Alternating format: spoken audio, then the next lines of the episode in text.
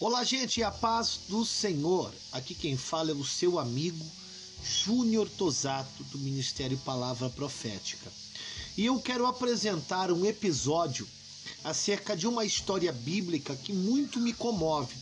O personagem bíblico por nome de Jó, muito conhecido pela sua história de transição, lutas e dificuldades, sendo esse ainda o homem mais poderoso de todo o Oriente e após passar uma grande dificuldade, lutas e provas em sua vida, vem a perder tudo e a história no desfecho final. Vemos uma épica batalha espiritual de infusão da graça de Deus sobre o homem, como também a adversidade do inferno contra a criação de Deus. E neste livro, livro de Jó, conta a história desse homem que alguns vão ter como um personagem fictício e outros como um personagem literal, e essa sim é a minha crença. Nós não temos de fato a precisão como dizer sobre Jó, né? O tempo em que ele viveu, o tempo em que ele existiu mas eu quero tratar nesse episódio do podcast acerca da história desse homem e as seis ferramentas que o diabo usa para destruir o homem.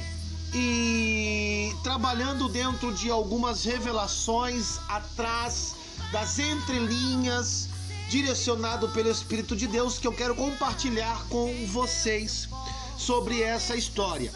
Então, Logo, logo iniciaremos aí o primeiro episódio, dando início à introdução desse livro. Aqui eu deixo apenas uma apresentação da proposta que a gente tem a percorrer para depois a gente fazer o desfecho das seis ferramentas que o diabo usa para destruir a vida do homem.